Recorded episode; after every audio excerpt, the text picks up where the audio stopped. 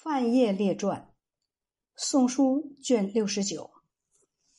前言：范晔，公元三九八年到四二四年。范晔字卫宗，南朝著名的历史学家。他博说经史，善为文章，能隶书晓音律，多才多艺。所著《后汉书》传世。是史学史上的重要史著，与《史记》《汉书》及《三国志》合称为前四史。本传对范晔生平事迹有较为系统而全面的记载，唯余著《后汉书》事仅仅一笔带过。传中大量篇幅详记范晔与孔熙先等人密相勾结。阴谋拥戴彭城王刘义康为帝，卷入了皇室内部争夺帝位的漩涡，不能自拔，直至招来杀身之祸。传中对孔熙先首谋反逆的缘起，及其密结谢宗、范晔、法略僧、法净尼及许耀等人的过程，草拟檄文及启事的策划。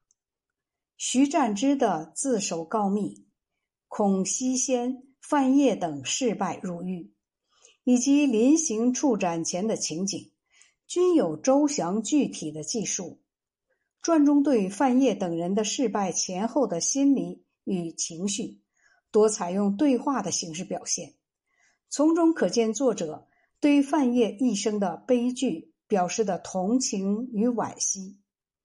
传中所录。范晔于狱中与诸生直书是一篇极有价值的文献，其中范晔所论文章写作中的文情意韵的关系，是写作经验的理论概括；还有关于对班固及其《汉书》的评论，以及对自家《后汉书》的称道，也是重要的史论与史评。南史中亦有。范晔传。范晔字卫宗，顺阳人，是车骑将军范泰的小儿子。他母亲上厕所时生下他，额头被砖碰伤了，所以用砖做他的小名。他过继给从伯父范弘之做儿子，袭封武兴县五等侯。范晔年少时便好学。广泛涉猎经史著作，善于做文章，会写隶书，通晓音律。十七岁时，州府招做主簿，不去就任。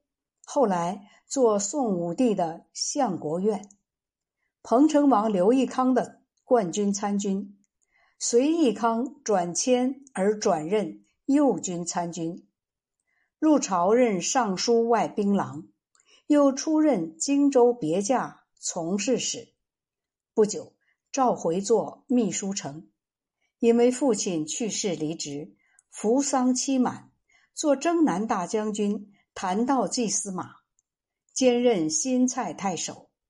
谭道济讨伐北魏时，范晔害怕出征，借口有脚病，推辞不去。皇帝不准，命令他由水路用船押运兵器和部队。北征军归来后，任司徒从事中郎，不久迁调尚书吏部郎。元嘉九年冬，刘义康母亲彭城王太妃逝世，将要出殡安葬，在前一天晚上设殿祭送，辽属和故吏都集合在东府。范晔的弟弟范广渊当时任司徒祭酒。这一天在班值差，范晔和司徒左西蜀王申住宿在范广渊那里。半夜里开怀畅饮，打开北窗听挽歌取乐。刘义康因此大怒，贬范晔去宣城做太守。范晔不得志，于是截取采集众家《后汉书》，撰写成为一家新作。在郡任太守几年之后，转任长沙王刘义新镇军长史，加号宁朔将军。范晔的哥哥范浩做宜都太守，范晔的嫡母随范浩在宜都。元嘉十六年，嫡母去世。去世前，范浩写信告诉范晔说母亲病重。范晔没有及时赶去，到动身的时候。又随带歌妓小妾，被御史中丞刘损奏参。宋文帝爱惜他的文采，没有治罪。